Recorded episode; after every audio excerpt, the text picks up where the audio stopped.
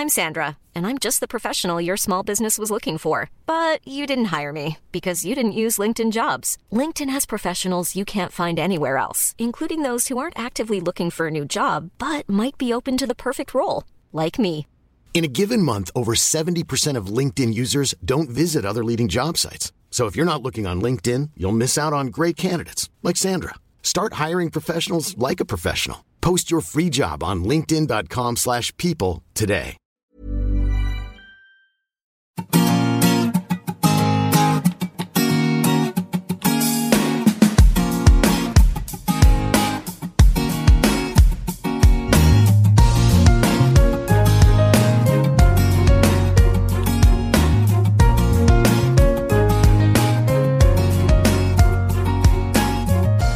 Frauenstimmen. Klagen, lachen, klüger werden. Ermutigende Gespräche mit mutigen Frauen über das Loslassen und das Aufbrechen, das Verlieren, das Suchen und das Finden.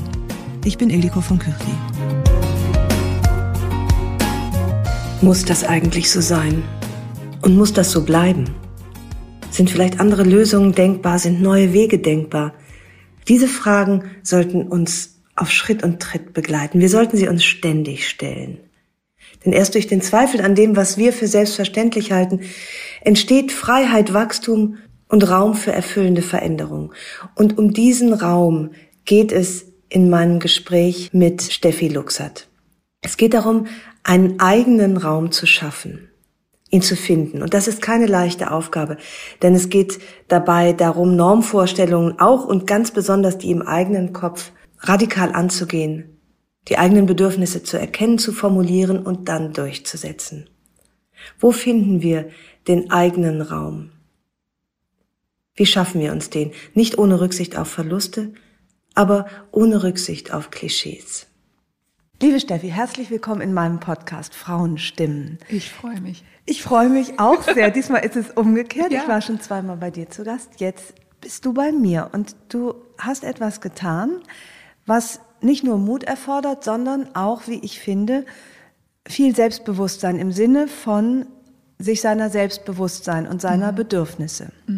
Das macht sowieso einen Großteil deiner Arbeit aus, Frauen auf ihre Bedürfnisse hinzuweisen und wie wichtig es ist, sie sich zu erfüllen. Du hast etwas Gefährliches getan, etwas Ungewöhnliches. Du hast dir einen eigenen Raum geschaffen. Ja, klingt total verrückt und ist so simpel. Ja. Und es ist aber ein, das ist eine große Sache, finde ich. Und zwar sowohl für die innere Entwicklung als auch für die äußere. Magst du mal beschreiben, wie so diese, diese, diese, diese Lust oder das Bedürfnis nach dem eigenen Raum Formen angenommen hat, wie du es durchgesetzt hast und wie es sozusagen innerlich und äußerlich was geworden ist mit dem eigenen Raum? Ja, ich glaube, das ähm, kennen alle, die, die irgendwann Mitbewohner bekommen, oder? Also sei es, dass man sich für einen Lebenspartner oder Partnerin entscheidet und man teilt dann die Wohnung oder man kriegt vielleicht auch Kinder und der eigene Raum schrumpft und schrumpft, habe ich so das Gefühl. Und bei mir war das extrem während der Pandemie, dass ich irgendwann dachte, ich weiß nicht mehr, wohin ich kann mit mir selbst, meinen Gedanken, meinen Gefühlen. Ich weiß auch nicht mehr, wo ich mich erholen soll, weil ich habe Kinder in dem Alter, wo sie oft auch auf Toilette, also wenn ich auf Toilette bin, dann wird gegen die Tür gebollert, im besten Fall. Oder stehen zwei kleine Kinder drin und wollen mir zugucken. Das heißt, ich habe also maximal unter der Dusche, wenn dann keiner reinkommt, hatte ich meinen eigenen Raum und irgendwann habe ich so gemerkt, ähm, das funktioniert für mich nicht mehr. Und dann bin ich so an so gesellschaftliche Normen wie so eine Mauer immer wieder in mir gestoßen und habe gedacht, nee, das tut man nicht. Ähm, man hat gefälligst ein Schlafzimmer mit dem Mann und, ähm, und da zieht man nicht aus. Und der fing aber auch noch an zu schnarchen. Also als unsere Kinder dann einigermaßen durchgeschlafen haben, fing der neben mir an zu schnarchen. Und ich war die ganze Nacht immer dabei, den zu treten, auf die Seite zu rollen, wie so ein Autounfallopfer, weißt du, in so eine stabile, Stabile Seitenlage zu bringen. Und ich dachte, was tue ich hier auch noch nachts, weißt du? Ich bin voll berufstätig, ich bin Mutter und nachts arbeite ich auch noch irgendwie hier im Bett äh, im nicht guten Sinne, sondern einfach meinen Mann äh, dazu zu bringen, dass er nicht mehr schnarcht. Und davon war ich unfassbar erschöpft. Und ich habe so eine Coachfrau, die ich regelmäßig sehe, und die stellt immer so herrlich das Leben in Frage, was ich auch so liebe. Und die sagte irgendwie, kannst du dir nicht irgendwie einen eigenen Raum schaffen? Und dann sind wir die ganze Wohnung durchgegangen, weil wir den Platz eigentlich nicht haben. Und dann habe ich es mit tausend Tricks hingekriegt. Ja, ich habe das Esszimmer aufgegeben. Also es klingt jetzt sehr pompös. Äh, wir hatten einfach vorher so einen Hamburger Schnitt, so einen Knochen, Hamburger Knochen und die Zimmer liegen nebeneinander. Das ist eigentlich sehr unschön, dann das Kinderzimmer dann zu machen, weil du hast dann keinen Platz mehr für Besuch oder zum Essen. Ja. Lustigerweise war das aber in der Pandemie ja eh nicht. Und dann haben wir da das Kinderzimmer hingepackt und dadurch äh, entstand mein Raum. Erzähl mal, wie du dich gegen diese Konvention durchgesetzt hast, die du ja auch in dir selber trägst, wie wir alle, ne? wie du sagst, äh, ein Ehepaar gehört ins Ehebett und was für ein Egoismus ist dieser eigene Raum, das ist der Anfang vom Ende einer Beziehung. Wie hast, wie hast du dich darüber hinweggesetzt? Ja, ich habe mich immer wieder gefragt, was brauche ich denn? Ich habe mich ja im Grunde zwischen äh, gegen zwei gesellschaftliche Normen in dem Moment ähm, gewehrt. Einmal dieses Esszimmer in Anführungsstrichen, wo ich heute nur noch drüber lachen kann, ne, was man äh, oder auch so Essecken und so, was ja ein Riesenprivileg ist und vor allem aber auch sowas, das hat man irgendwie oft gesehen und macht es irgendwie automatisch mit, wenn man kann. Und dann merkt man so, man braucht es eigentlich gar nicht. Es ist viel gemütlicher, vielleicht einen Essbereich im Wohnzimmer zu haben. Also das war der eine Schritt und der andere Schritt war ähm, zu sagen, was brauche ich denn? Mich auch gar nicht so sehr darum zu scheren, was jetzt mein Mann in dem Sinne braucht. Oder auch brauchen kleine Kinder jeder ein eigenes Zimmer oder reicht es auch, wenn die ganz glücklich in einem Zimmer sind und wirklich versuchen, maximal egoistisch zu sein und zu sagen, ich bin hier ein, eine wichtige Person in dieser Familie. Wenn ich nicht funktioniere, funktioniert ganz wenig nur noch in dieser Familie. Also klar, mein Mann funktioniert dann noch und kann viel auffangen, aber ich bin schon so ein bisschen der Mittelpunkt, der alles zusammenhält und, und alle irgendwie, ja, so stützt dann auch während so einer Pandemie Pandemie und habe mir dann gedacht, okay, ähm, ich muss jetzt egoistisch sein, damit ich auch funktioniere, durch diese Zeit komme und damit es mir auch gut geht. Ich finde, dass dieser eigene äußere Raum, bei dir ist es das ehemalige Esszimmer dann jetzt, mhm. äh, und auch das Bedürfnis danach total Hand in Hand geht mit dem immer weniger werden auch an eigenem Raum, an eigenen Entwicklungsmöglichkeiten im Leben. Also man ist sehr eingespannt im Job, man hat Kinder. Also die Fremdbestimmung wird ja immer größer. Ja. Früher haben wir vielleicht ein eigenes Zimmer gehabt, hatten eine eigene Wohnung womöglich sogar, haben ein bisschen vor uns hin studiert oder äh, also und, und dann werden ja die Beschränkungen, die Fremdbestimmtheiten immer immer größer. Hast du das Gefühl, dass dein eigener Raum in der Realität im Äußeren korreliert mit einer inneren Freiheit auch? Total, total. Und vor allem, ähm, weil es klang vielleicht gerade etwas egoistisch, ich würde meinem Mann genau das Gleiche zustehen. Äh, ne? Also wenn wir, wenn er sagen würde, er hat das Bedürfnis, er braucht so einen Raum. Ich war sogar bereit, noch eine Wohnung anzumieten.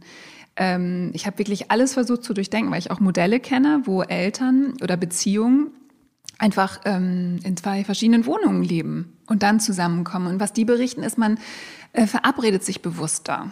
Also man ist wirklich bewusster, verbringt man Zeit miteinander. Und das ging mir auch so auf die Nerven, dass was so abgebraucht wurde. Also so, dass es nicht mehr ähm, so zelebriert wurde, das Zusammensein. Und also zum Beispiel, wenn man getrennt schläft, wird ja auch gesagt, ja, dann haben die ja gar keinen Sex mehr, dann steht es ganz schlimm um deren Sexleben oder so. Aber das Gegenteil ist der Fall. Man verabredet sich viel mehr, man macht das viel mehr zu etwas Bewussten ähm, und das kann auch viel Magisches entwickeln. So. Das glaube ich. Und hat dein Mann das auch gleich begriffen als das, was es war, nämlich ja. eine, eine Chance zur Weiterentwicklung und zur Verbesserung der Beziehung? Ja, total. Der konnte in Ruhe schnarchen. Dann ist er aber auch innerlich nicht allzu spießig, weil ich Null. kenne ganz Null, viele Männer, ja. die das einfach als auch so eine Art von Entmännlichung empfinden würden. Das würden die nicht an ihrem Stammtisch erzählen. Meine Frau hat jetzt ein eigenes Schlafzimmer. Ja. Das hat immer noch so was von ach, die tanzt dir jetzt auf dem, äh, äh, irgendwie auf der Nase rum und Sex hast du auch keinen mehr. Ich bin auch ganz oft ähm, eine Bedrohung, ähm, habe ich manchmal gemerkt. Wenn wir über Räume sprechen, ist ja auch, wie viel Raum nehme ich ein? auch in der Gesellschaft, bei Essen mit Freunden, ähm, dieses, äh, was ja auch Glennon Doyle oft gepredigt hat, das Buch haben wir beide auch gelesen, äh, dieses so, dieses zu viel, ich bin zu viel Gefühl als Frau oft, ne? Also so, ich bin zu offen, ich rede über Sex, ich, ich bin voll berufstätig, ich nehme mir zu viel Raum, so für manche in den Augen anderer. Und gerade ist es ja oft auch noch bei Männern. Und ich habe manchmal gedacht, was reagieren manchmal Ehemänner komisch auf mich? Und es war immer so ein Unterton von, die bringt meine Frau auf falsche Ideen. so ein bisschen so, ähm, weißt du, so, also nachher will meine Frau das auch. Nachher will meine Frau auch ein eigenes Zimmer. Nachher will meine Frau auch, dass ich den Geschirrspüler ausräume. Oder, ähm, oder noch schlimmere Dinge, wie oder morgens die Kita, also die Kinder in die Kita bringen oder so. Ne? Und es reicht nicht mehr, damit zu prahlen, dass man das einmal die Woche tut. Und es gibt aber auch Männer, die ganz viel ähm, sich selber auch daraus ziehen können. Also bei uns im Endlich Ich-Abo, die sehen dann, Mensch, meine Frau macht jeden Samstagmorgen Sport, das tut er so gut, die machen dann einfach mit, die nähern sich dann über sowas Profanes wie Sport, dann hören die unsere Podcasts mit und dann denken die irgendwann, okay, vielleicht ist das ja gar nicht nur für Frauen, so eine ähm, wirklich sich klar zu äußern und zu sagen, ich habe da Bedürfnisse und erfülle mir die selber auch so.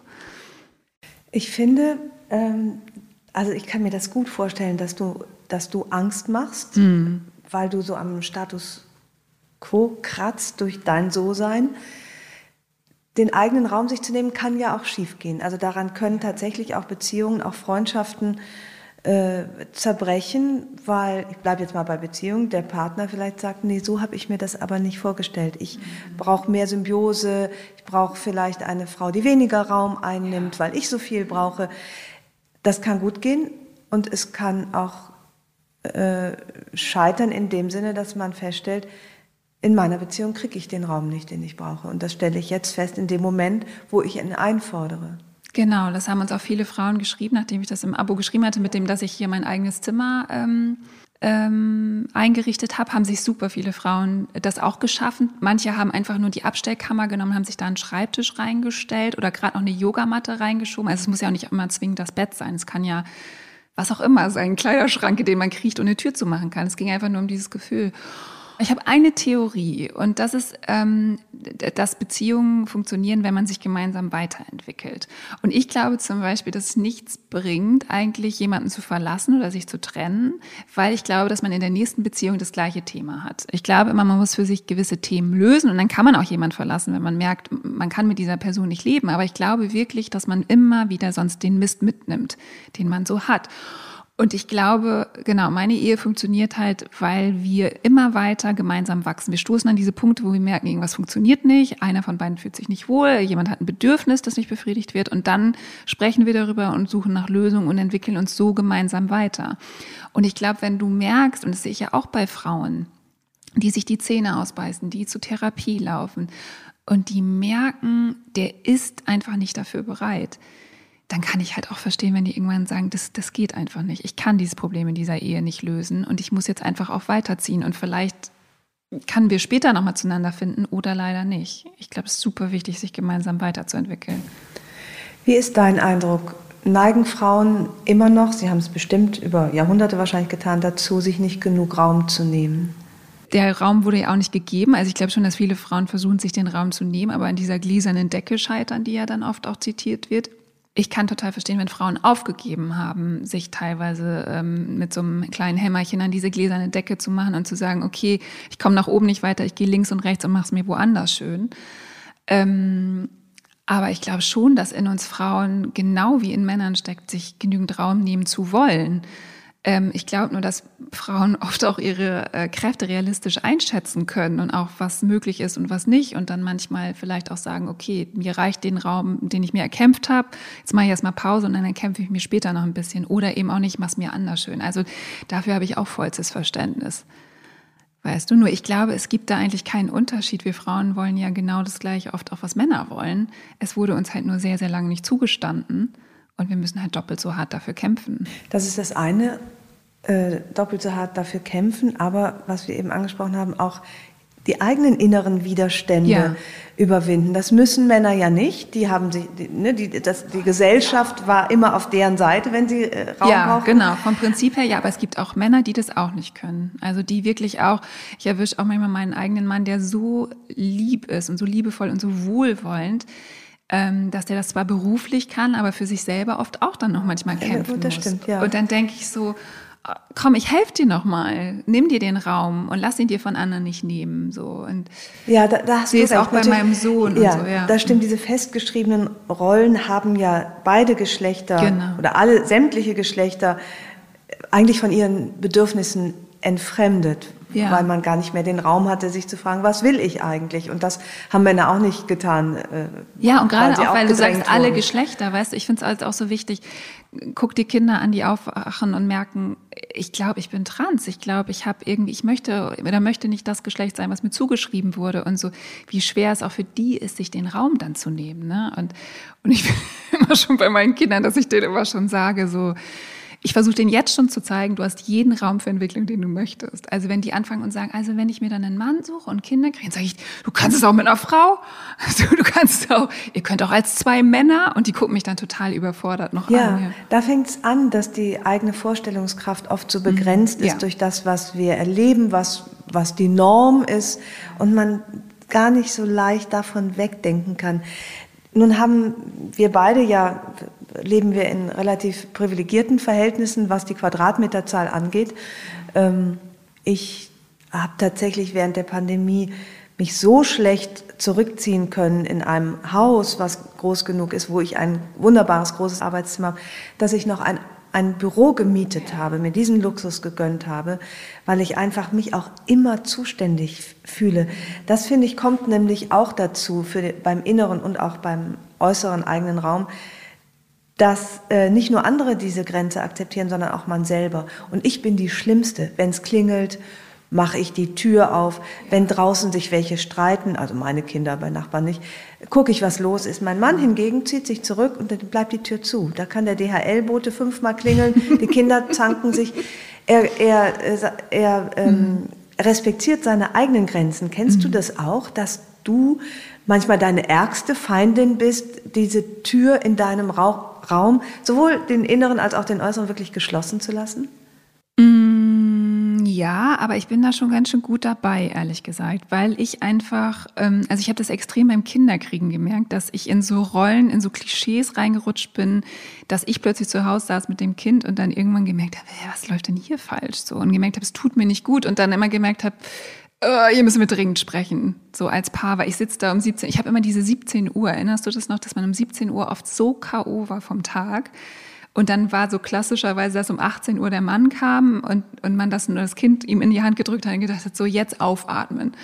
Und das habe ich ein paar Wochen gemacht, bis ich gemerkt habe, was tue ich hier? In was für ein, ähm, für ein, in ein Muster falle ich hier gerade? Und dann haben wir das ganz schnell korrigiert. Und, und ich korrigiere mich, glaube ich, sehr schnell. Ich bin sehr schnell im Korrigieren. Ich merke das jetzt manchmal, ich arbeite viel, weil ich selbstständig bin. Ähm, und gestern zum Beispiel hat die Sonne so schön geschienen und es ist Spätsommer und ich habe gedacht, die Sonne scheint, ich sitze hier im schattigen Büro, warum nehme ich jetzt nicht mein Buch und fahre anderthalb äh, Stunden in den Schrebergarten und lese? Und es kam mir total verrückt vor. Da dachte ich so, oh Gott, aber ich habe ja noch so viel zu tun eigentlich. Dann habe ich gedacht, nee, aber die Sonne, das dauert nicht mehr lange, dann ist die weg. So. Und dann habe ich mich aufs Fahrrad gesetzt, bin dahin gefahren und fand es total verrückt, so das für anderthalb Stunden zu machen. Und ich finde es aber so lustig, weil meine Schwestern auch immer zu mir gesagt haben, dein Mann macht ja so viel. Ja, du hast ja auch Chrissy, der macht ja auch so viel. Und es wurde immer so, manchmal auch kam das bei mir an wie so eine Art Vorwurf, als wenn ich mein, ich glaube, es hat auch mal jemand zu mir gesagt, ich hätte meinen Mann trainiert, wo ich so denke, ich habe was? Das ist eine, das ist einfach eine gleichberechtigte Beziehung. Es gibt keinen Grund, warum ich den Müll runterbringen soll, warum ich den Kindern Anziehsachen kaufe. Es gibt dafür keinen Grund.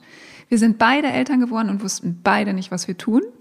Und jetzt wissen wir, was zu tun ist. Und jetzt können wir das beide zu 50, 50 mindestens machen. Allein schon dein Mann macht so viel.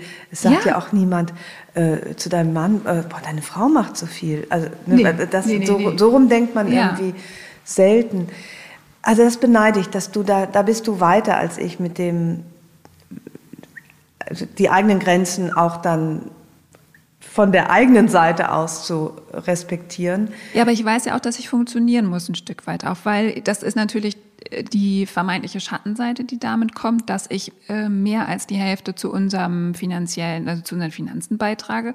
Und dann muss ich auch funktionieren. Also das heißt, wenn ich meine Grenzen permanent verschiebe und über mich, über meine Grenzen hinausgehe und mich fertig mache und keine Zeit für mich habe zum Auftanken, dann funktioniere ich nicht und dann kommt unser Gebilde wieder ins Wanken. So ist das, wenn man einen ernstzunehmenden Anteil zum Leben leistet, ja. sowohl finanziell als auch von der Energie ja. her. Ja. Äh, die Verantwortung muss man dann eben auch übernehmen. Und wenn man in der Sonne lesen geht, muss man vielleicht bis abends elf äh, das Versäumte nachholen, aber man hat den Moment genossen. Genau. Ja. ja. Können wir mal ganz kurz uns auf die Suche machen nach kleinen Tipps für eigene Räume? Ja. Für Frauen, die keine Quadratmeter übrig haben, aber die innere Sehnsucht nach etwas mehr Freiheit und etwas mehr Rückzug. Hast du da Ideen? Tausende, das ist ja mein Beruf. also ähm, jeden Dienstag machen wir bei uns im Abo Yin Yoga. Und das ist, also Yin-Yoga heißt das. Ähm, und das ist einfach nur zurück in sich selbst zurückkehren, habe ich das Gefühl. Also wir sind ja oft so außerhalb unserer, unseres Körpers, habe ich das Gefühl. Ne? Wir funktionieren, wir bringen die Kinder weg, wir arbeiten. So, wir sind so im Funktionieren. Und ähm, dieses Yin-Yoga ist, dass man sehr lange in Positionen hält, am Boden, man dehnt die Faszien und man dehnt auch den Kopf. Ich habe das Gefühl, ich schlüpfe dann wieder so zurück in mich selbst rein und bin so ganz nah wieder bei mir selbst und spüre, was ich brauche und was ich, was ich will. Und ich glaube, Raum für sich selbst zu schaffen beginnt ja immer damit, dass du weißt, was du willst und was du brauchst. Und ich glaube, wenn man artikulieren kann, was man braucht, dann, dann kann, kann einem immer super geholfen werden. Ich habe früher, glaube ich, gar nicht artikulieren können, was ich brauche. Und dadurch konnte mir auch niemand helfen. Das finde ich auch ganz schwer herauszufinden, was was will die eigentlich, die Alte? Wo, was fehlt dir wirklich? Weil manchmal äußert es sich ja auch anders. Dann hast du, dann isst du zu viel oder trinkst zu viel oder rauchst zu viel oder arbeitest zu viel. Äh, aber das ist im Grunde nicht das Bedürfnis, was wirklich befriedigt werden will. Ja, aber mir sind es auch so Grundsachen. Also mein Mann macht zum Beispiel mir jeden Morgen Frühstück. Für mich ist immer total wichtig, dass alle drei Mahlzeiten sind so meine Ankerpunkte. Weil wenn ich nichts esse, dann kriege ich irgendwann Dusel im Kopf und, und der macht mir dann schon mal Frühstück und manchmal kommt er auch ins Büro und bringt noch Mittagessen mit oder so und abends essen wir zusammen mit den Kindern und das muss schon mal gesichert sein. Und wenn das nicht gesichert ist, dann fange ich schon an zu schwanken in meinem System sozusagen. Und das sind so kleine Sachen. Ich finde es auch überhaupt nicht schlimm, dem Partner zu sagen, ich habe das Gefühl, ich brauche irgendwas, aber ich weiß gar nicht, ich weiß noch nicht was. Hast du eine Idee? Also ich fühle mich einfach, mir geht's nicht gut oder ich fühle mich gerade oft niedergeschlagen oder dass man einfach nur anfängt zu sprechen. Man muss nicht immer, ich glaube, Frauen denken oft auch oder Menschen generell, dass sie schon die Lösung haben müssen. Ganz oft kommt die ja auch einfach während des Sprechens. Nur einfach zu sagen, hallo, ich brauche Hilfe. Also das ist das äh, Sprechen und sich bewusst werden, was, was will ich, was fehlt mir oder über den Mangel sprechen, ohne genau zu wissen, wie der behoben werden kann. Zum Sprechen gehört aber ja auch verstanden werden. Und das ist nicht immer der Fall. Äh, bei mir zum Beispiel auch nicht immer. Bei dir wird es auch nicht immer sein, dass du zu dem Betreffenden, sei es dein Partner, dein Geschäftspartner, deine Freundin, äh, dass du da so ankommst. Letztlich liegt es doch immer an einem selbst, den Raum in sich zu finden, den Rückzugsraum, den eigenen Raum, ihn äußerlich eventuell zu schaffen, wenn möglich äh, und das kann ja auch eine Bank unter einem Baum im Park sein. Ich glaube, es geht um Deals. Also das hat meine Coachfrau mal so gut beschrieben. Es geht immer darum, dass wir Deals machen mit uns selber und mit anderen Menschen. Und wenn ich jetzt zum Beispiel ähm, versuche, mit jemandem zusammen zu arbeiten, dass ich dann wirklich klare Bedingungen aufstelle, das ist das, was ich dir geben kann, sei es Geld, Arbeitszeit, das sind meine Erwartungen und das Gegenüber artikuliert klar, was es mir geben kann. Und das kann man in Beziehungen anwenden, das kann man mit Kindern anwenden, das kann man mit Freundinnen anwenden, dass man sich immer wieder fragt, was ist unser Deal? Also quasi stehen wir im gleichen Raum, wollen wir den gleichen Raum betreten, was finden wir davor? Du streichst die Wand, ich gebe dir dafür 50 Euro. Weißt du, so was ist unser Deal in diesem Raum? Und das hat bei mir für viel Klarheit gesorgt, dass ich wirklich gucke, so was ist der Deal und was bin ich auch bereit zu geben. Also biete ich der Person mein Gästebett an oder will ich nur, dass sie draußen auf der Gartenbank sitzt? Bitte sie rein, weißt du so, also ich hoffe, das ist verständlich, aber dass man ähm, eben über die eigenen Grenzen auch nicht zu weit hinausgeht und für sich auch weiß, äh, zu was bin ich bereit. So. Und dann kann ich ganz gut Leute loslassen, dass ich dann für mich überlege, okay, was wäre mein Deal mit der Person? Ähm, was bin ich bereit zu geben? Was erwarte ich? Und kommen wir da zusammen? Du sprachst ganz zu Anfang von dem großen Egoismus, der gesunder Egoismus, gesunden ja. Mhm. Egoismus, äh, der auch hinter der, der Raumforderung steckt. Der beinhaltet aber dennoch natürlich immer auch Kompromisse zu machen, aber vielleicht nicht mehr den ein Esszimmer zu haben. Der war zu groß. Naja, ich glaube, die, die Magie liegt darin, alles in Frage zu stellen. Immer wieder braucht man ein Esszimmer. Muss man als Paar in einem Bett schlafen? Brauchen Kinder ein eigenes Zimmer? Muss ich überhaupt in der gleichen Wohnung wie meine Familie leben? Ja, Muss so alles einfach so, zu überlegen. Du hast so recht. Ich habe neulich ein, äh, war ich eingeladen zu einem Live-Podcast zu Thema Sexualität und das war auch für mich so hochinteressant, weil in jedem Lebensbereich von Sex, Freundschaft, Arbeit, äh, völlig egal, hast du recht, alles in Frage stellen und fragen, muss das so sein, muss das so bleiben, sind nicht andere Lösungen denkbar?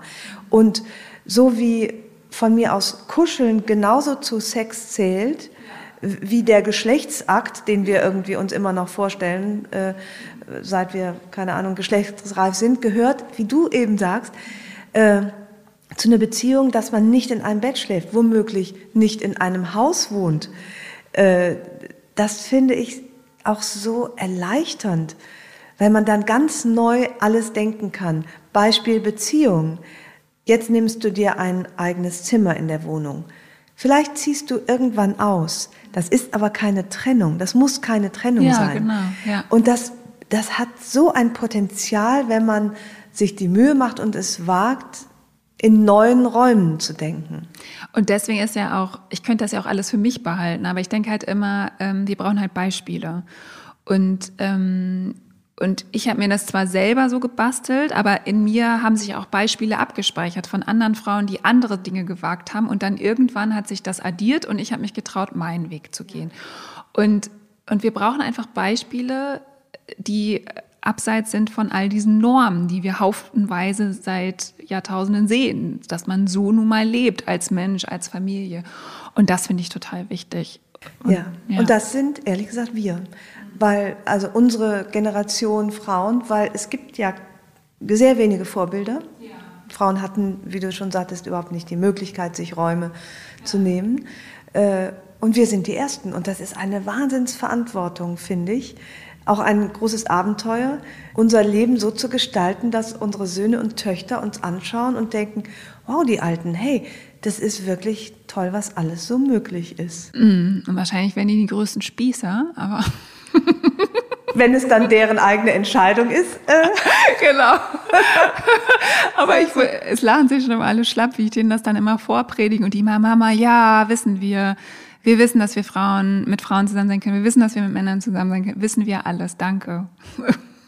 Ja, aber das ist unsere Aufgabe. Ja. Äh, selbst unseren Kopf freizuräumen, äh, um unseren Kindern ein, ein erfülltes Leben in jeglicher Hinsicht ja. zu ermöglichen. Und ich denken ja auch, in jeder ich Richtung. Sehe ja auch, wen ich anziehe. Also ich sehe ja auch, wie Menschen auf mich reagieren.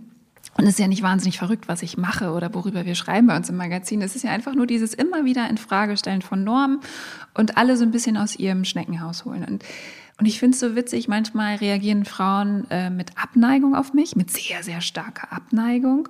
Und dann weiß ich so, das arbeitet in denen. Die, diese ganzen Normen, die sie jahrelang gelernt haben, arbeiten in ihnen und sie würden sich so gerne wehren. Und aber sie finden mich erstmal doof, weil die hat ja viel zu viel gute Laune und, äh, und was macht die denn da? Und die Ehe geht doch eh schief, wenn sie da ihr eigenes Zimmer hat. Und dann so kommen sie doch langsam dann dahinter, weil sie sich eingestehen, irgendwas hat die, irgendwas löst die bei mir aus, äh, was in mir ist und mit mir resoniert und trauen sich dann.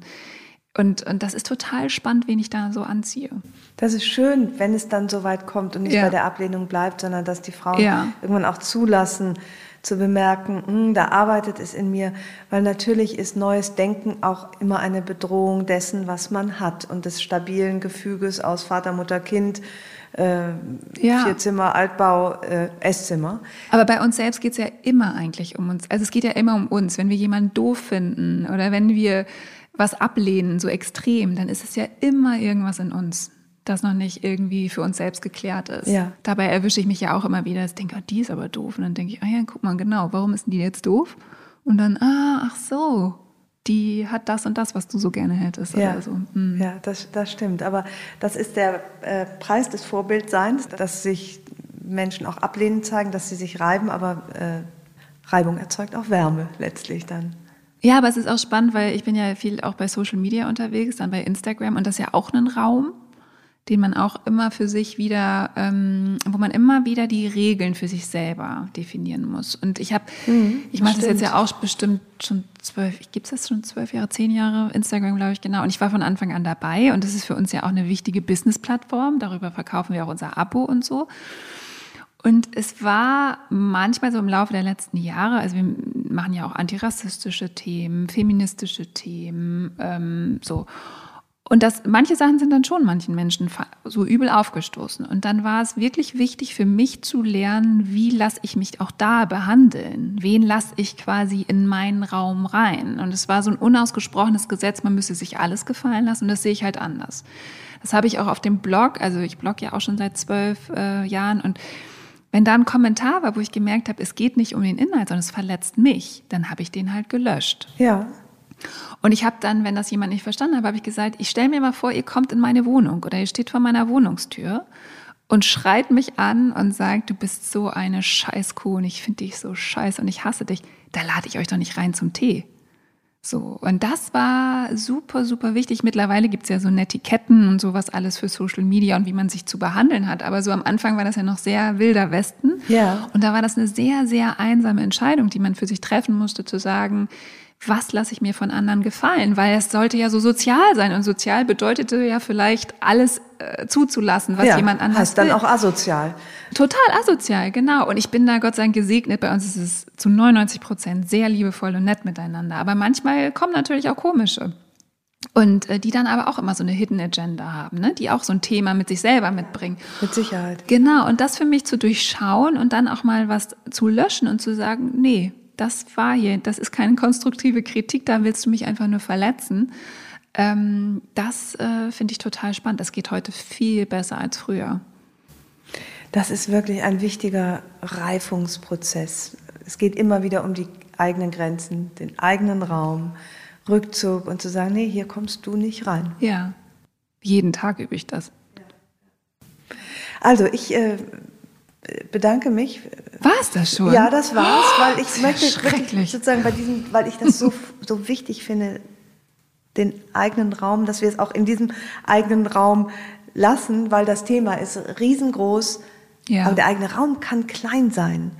Äh, man muss ihn nur finden und man muss ihn verteidigen. Ja, genau, verteidigen. Ja. Und äh, dabei hilfst du, dabei ja. helfe ich, hoffentlich auch ein bisschen. Und dieser Podcast ist äh, ein weiterer kleiner Schritt hin zum eigenen Raum. Ich danke dir sehr. Ich danke dir auch sehr.